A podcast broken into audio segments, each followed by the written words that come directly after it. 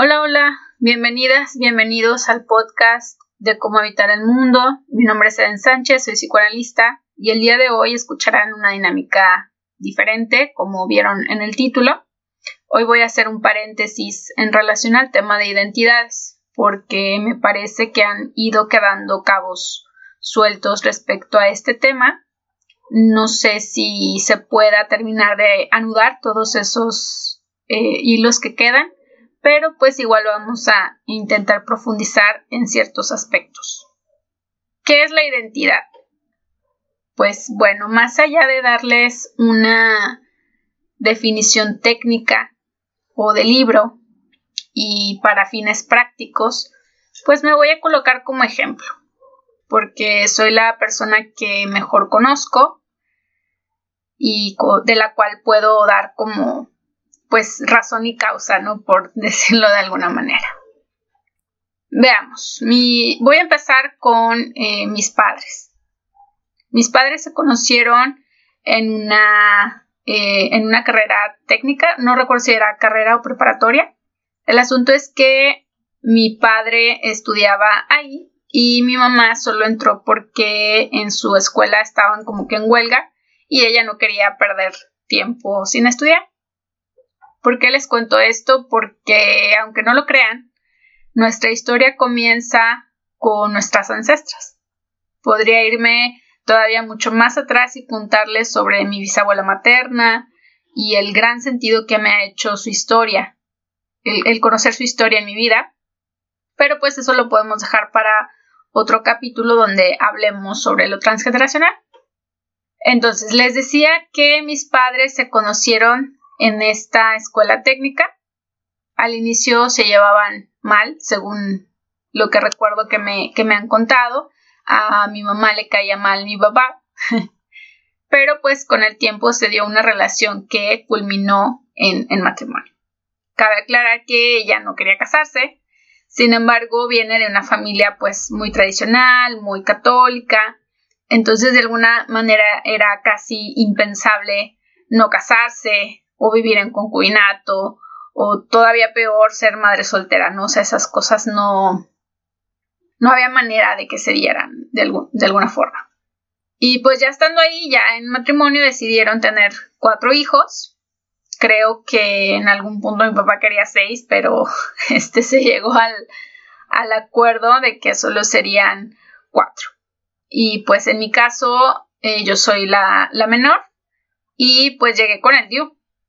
O sea, ya desde ese entonces yo creo que ya era rebelde, ¿no? Me imagino a la, a la mórula, a la mórula Eden pensando como que, ah, sí, un Diu, ja, no, como que por favor, aquí va a haber bebé, punto. Entonces, eh, bueno, eso por una parte.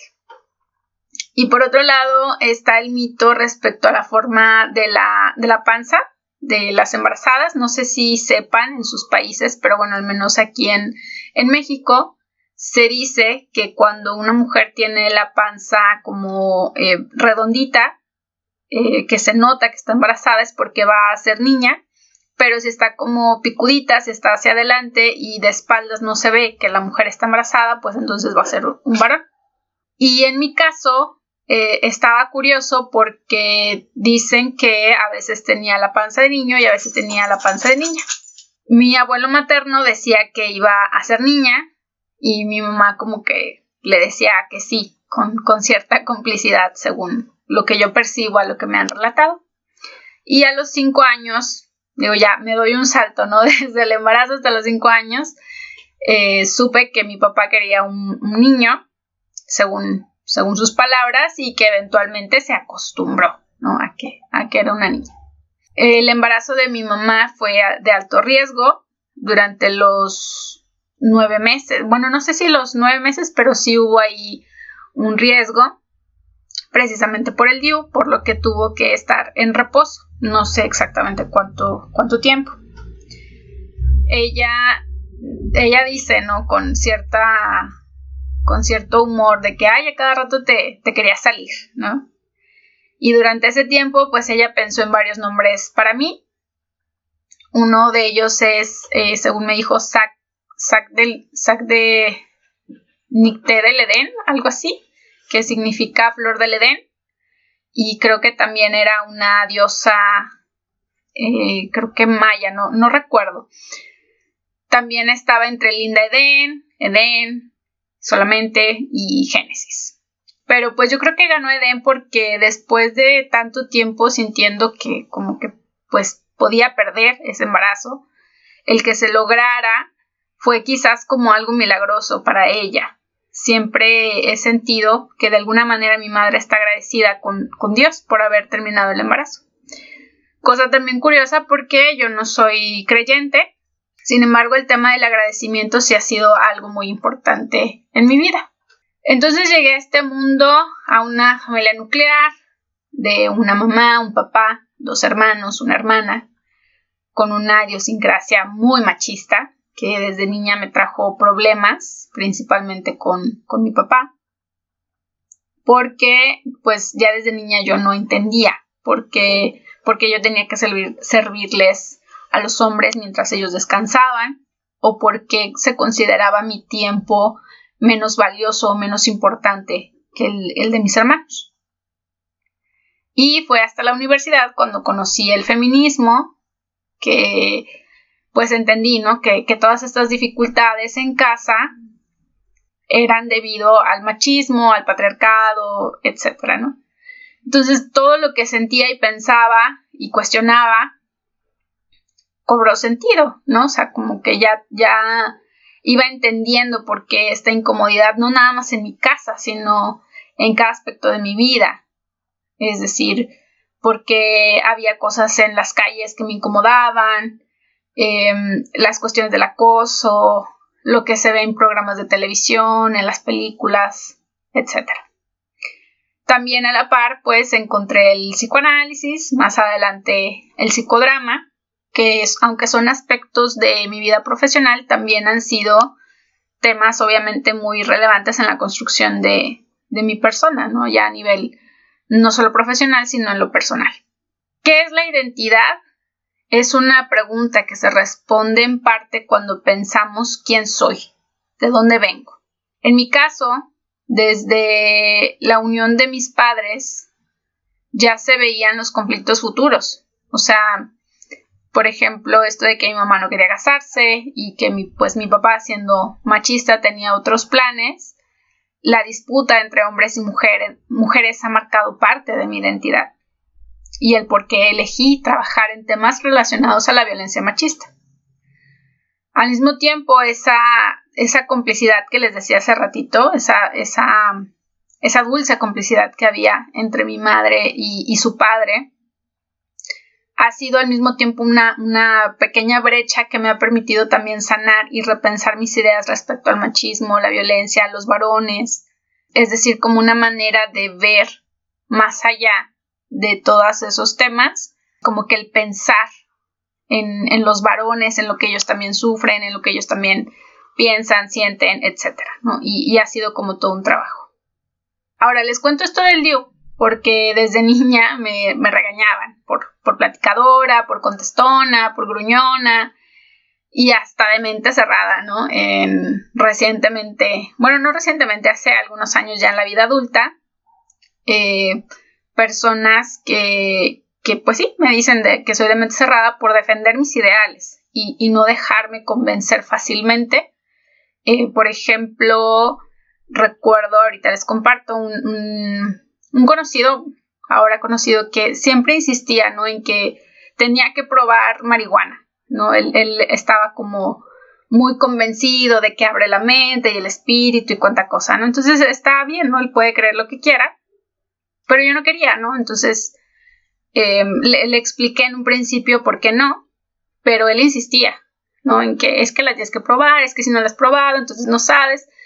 Y ya hubo un punto en el que pues le dije, mira, ya te expliqué por qué, no lo voy a hacer, ¿no? Entonces ya cuando ya era un no rotundo de no lo voy a hacer, ya era, venía esta parte de, ah, eres de mente cerrada, ¿no? Entonces, desde niña, ¿no? Ya, ya me pasaba esta parte de, de que, ay, qué, qué contestona o por qué te cierras, cosas así, ¿no? De, ese tipo. Y bueno, les comento esto del DIU porque, bueno, desde el útero, eh, mi mamá, desde el útero de mi madre, yo ya me estaba peleando contra lo establecido, ¿no? O sea, si el DIU decía, aquí no, no hay bebé, yo decía, no, sí va a haber, punto, ¿no? Este, o sea, siempre he estado como en esa resistencia, de alguna manera. Y por otro lado, les cuento esto de la panza porque eso le ha dado sentido a varios aspectos también de mi vida. Por ejemplo, en cuanto al posicionamiento político, puedo estar dentro del feminismo, defenderlo, defender las ideas, lo que proponen, pero al mismo tiempo también tengo la capacidad de reconocer que existen hombres que viven violencia por parte de sus, de sus parejas mujeres. Al mismo tiempo reconozco que ese no es un trabajo de las feministas o sea, el, no sé si, si aquí me van, me van siguiendo la línea, ¿no? O sea, sí eh, puedo defender el feminismo, pero también está esta otra parte de la realidad y esa otra parte de la realidad no le corresponde trabajarla al feminismo, tiene que ser trabajada desde otros aspectos. Eh, digamos que soy como un camaleón, pues, ¿no? Este, a veces panza de niña, a veces panza de niño, y no me refiero al tema queer, me refiero a lo simbólico de, estas historias que les voy contando respecto eh, a mi posicionamiento, como decía anteriormente. Puedo colocarme tanto en un lugar como en otro, eh, pero nunca dejar de ser yo en el proceso y al mismo tiempo sigo teniendo mis, ideales firmes, ¿no? Que, no es lo mismo a ser cerrado o la terquedad. Les decía que, que la identidad está marcada desde nuestras ancestras, pero esto no quiere decir que estemos condenadas. Simplemente es una manera de decir que no solo somos lo que hemos vivido, sino lo que han hecho de nosotras o con nosotras. Nuestras cuidadoras, eh, vaya, las personas que han estado en, nuestra crianza. Y aquí hago otro, otro mini paréntesis para aclarar que voy a estar pluralizando en femenino. Entonces, cuando digo cuidadoras, ancestras, eh, etcétera, Estoy hablando tanto de hombres como de mujeres. Bueno, nuestras tías, primas, las vecinas, de las, las vivencias, perdón, de nuestras abuelas, es que estoy leyendo, leyendo y platicando. Las vivencias de nuestras abuelas también hablan de quiénes somos y no es una cosa de magia, es una cosa de aprendizaje, es una cuestión casi hasta antropológica. Por ejemplo, al ser mamíferos, y también seres sociales, nos vamos adaptando a nuestro grupo primario de apoyo. Tomamos elementos de su comportamiento e ideología, queramos o no, porque es un proceso inconsciente y de supervivencia. O somos como nuestro grupo y nos adaptamos, o rompemos el ciclo para salvaguardar nuestra propia identidad. ¿A qué me refiero con esto? Pues aquí voy entrando con un poquito con el tema de las ovejas negras. Yo soy una de ellas. Este, ahora sí que como no recuerdo de, dónde salió ese dicho, sin Dios, ni patria, ni, ni, marido, ni partido. Yo me, he considerado como que soy como muy libre. Em, no, no, me interesan como muchas cuestiones de atarme a, a, un, a ciertos sistemas ofertados por el patriarcado y el capitalismo, como lo habrán escuchado en toda la, primera temporada. Coincido con muchas cosas que plantea Emma Goldman en relación al anarquismo. Pero al mismo tiempo, a pesar de no coincidir con, todo eso que se espera de mí, no sé cómo explicárselos, pero sí veo y percibo cierta alegría por ejemplo, de mi abuela cuando le platicó sobre el nuevo color de mi cabello. Eh, cada vez que he llegado, que me ve el pelo rosa, que me lo he visto rojo, me lo he visto morado, entonces sí viene como cierto regaño, como que, eh, que se me va a caer, que voy a quedar pelona, cosas así. Pero al mismo tiempo hay como cierto destello de, como de cierta alegría, o sea, a pesar de, los regaños, del enojo, en el fondo y, a veces muy en el fondo, en, el inconsciente de, nuestra familia, las ovejas negras pues cumplen con aquello que el grupo ha anhelado y que no ha podido cumplir.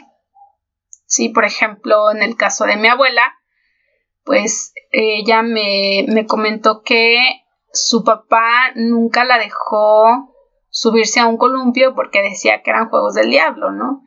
Entonces, claro que en su crianza sí se espanta por ciertas cuestiones, pero al mismo tiempo creo que le alegra que nosotras podamos vivir lo que ella no pudo y que, le fue prohibido.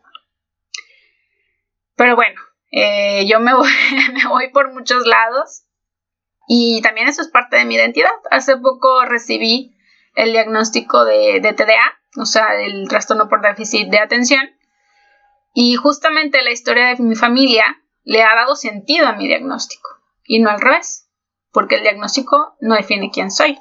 Eh, esta manera de hacer, de decir las cosas, em, me ha hecho mucho sentido, ¿no? De, de por qué me, me, dan este diagnóstico, de alguna manera. ¿Qué es la identidad? Responde a la pregunta ¿quién soy? Y somos muchas cosas, somos, somos una amalgama de un montón de elementos heredados por nuestra tribu, por la sociedad, por la escuela, las amistades, el contexto histórico y un largo etcétera. O sea, hay muchas cosas que van sumando y modificando nuestra identidad. Otra vez, por ejemplo, eh, creo que va a ser la frase del, del podcast de hoy, por ejemplo, por ejemplo. en mi caso, yo soy Eden, soy mujer, soy feminista, psicóloga, psicoanalista, escritora, hija, hermana, he sido maestra, amo dar cátedra, me encantan los perros, soy anarquista, me gustan los anillos, pero me fastidia usarlos. Tengo em, una colección de aretes que, de, pues, que me han regalado porque las, personas cercanas a mí saben que, me gustan mucho los aretes y, pues ahí he juntado varios pares. Eh, estoy cercana, me he acercado a temas relacionados del poliamor, la bisexualidad, apoyo algunas posturas del feminismo radical, del lesbofeminismo, el separatismo político. También, pues esto que les decía que tengo TDA, he pasado por un proceso de psicoanálisis, o sea, yo misma he estado en análisis, he llevado supervisiones para eh, complementar ¿no? esta formación como psicoanalista. Me gusta trabajar con familias, en fin se me iría el tiempo describiendo todo lo que soy. Y aquí me gustaría introducir el tema de que esto es parte de lo que se trabaja en el análisis y que es más que simples frases de redes sociales. Quise hacer este paréntesis para aclarar que hablar de este tema me resulta muy importante porque actualmente existen cada vez más y más personas confundidas respecto a quiénes son. Y en parte es responsabilidad de la misma psicología la gravedad de la confusión, pues e incluso también de, varias vertientes del psicoanálisis o, de algunos psicoanalistas. En, lugar de dar lugar a las preguntas, los profesionistas se han dedicado a dar respuestas inmediatas. Por ejemplo, en el posgrado en el que estuve, los maestros que tenía eh, repetían constantemente esto de la sociedad quiere respuestas rápidas, entonces hay que darles esa rapidez, hay que darles respuestas inmediatas. Y pues eso es algo con lo que yo no coincido, no va con, con mi ética, con mi forma de trabajar y hacer las cosas, porque es seguirle el juego al sistema capitalista también esta neocultura actual, o sea, esta cuestión muy, muy moderna, muy posmoderna, de que tú puedes ser lo que tú quieras, pues la realidad es que no. No podemos ser lo que queramos, porque existen elementos de la realidad material que son imposibles de cambiar. Y no se trata de negar esa realidad material y decirles a los demás odiantes por, por pues por reconocer esa realidad material, ¿no? En, pues en mi mismo caso, yo no puedo cambiar a mis padres, a mis ancestras, a mi familia, el sexo con el que nací, mi color de piel, la nacionalidad, la geografía. No puedo cambiar la forma en que se conocieron mis padres ni la historia de mi abuela. La materialidad no se cambia. Lo que sí es posible es intentar entender de qué manera todo eso ha influido en nosotras para llegar hasta donde estamos. Al entenderlo, al asimilarlo, entonces sí, ahora sí poder tomar una decisión más sana de qué queremos hacer con nosotras mismas, con quienes somos, con nuestros cuerpos. Y bueno, el proceso de análisis nos permite pues justamente entender y asimilar aquello que no se puede cambiar, integrarlo a nuestra, a nuestra identidad para, para ahora sí decidir qué hacer con todo eso. Yo pude haber optado por varias cosas, ¿no? Teniendo estos padres que, que tengo, pude negar de alguna manera lo que son, hacer como que no pasa nada y aceptarme, ¿no? Como, como una servidora más del sistema y pues sí casarme y sí atender al marido y hacer eh, como todo este papel de, de lo que exige el patriarcado. No sé, pude haber elegido n cantidad de opciones porque lo hubiera es infinito. Pero no. Acepté y acepto la realidad que me habita a partir de ello, decido actuar. Por aceptar no quiere decir que sea correcto, no quiero decir que esté bien. Lo que quiero decir es que no la niego. Reconozco que así son las cosas. Este es mi cuerpo, esta es mi nacionalidad, este es el trabajo que yo elegí. A partir de todo eso he tenido que trabajar pensando en qué me hace sentir todo esto, qué me hace pensar y a partir de todo eso, qué quiero hacer a lo mejor algunas personas que, han trabajado conmigo son preguntas que les suenan muy familiares porque pues justamente tienen que ver con el proceso de análisis, de lo que implica hacer un análisis. ¿Qué es la identidad? Eh, es algo que, que respondemos preguntándonos quiénes somos sin negar la realidad material. Y ese ejercicio pues no es siempre fácil. Es un viaje que puedo compartirles que para mí ha sido pues hasta ahora maravilloso, con sus altas, sus bajas y bajas muy, muy bajas. O sea, sí ha habido momentos muy, muy complicados emocionalmente, pero eh, ha sido un proceso fructífero al final del día porque he dejado de decirme mentiras sobre mí. Mentiras que a lo mejor ustedes se han dicho en algún momento, ¿no? Es, por ejemplo, si en algún momento se han dicho soy lo peor, no merezco este trabajo, no merezco que me vaya bien, no merezco esta pareja tan buena que tengo. O, al revés, ¿no? Pensar como que, ah, sí, merezco esto que me pasa por, por tonto o por tonta, ¿no? Pues entonces esas mentiras he dejado de decírmelas. Y el proceso de reconocer esa identidad implica dejar de decirnos mentiras a nosotros mismos, a nosotras mismas. Y retomo un poco ahora la entrevista con Sandra. En mi traducción, en parte de lo que ella ha hecho, bueno, más bien él ha dejado de mentirse. Y no ha sido fácil, ha sido un proceso muy doloroso, a como nos lo cuenta y como lo pueden ver en sus, en sus redes sociales. También lo es para muchas personas. Pero al final, la verdad siempre nos hará libres. En fin, sé que este podcast quedó algo disperso.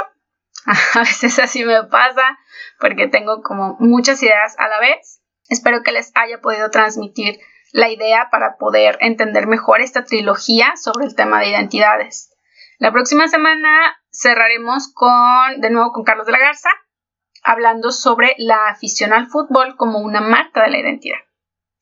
Pueden mandarnos sus comentarios a las redes sociales. Recuerden compartir para que este proyecto siga creciendo.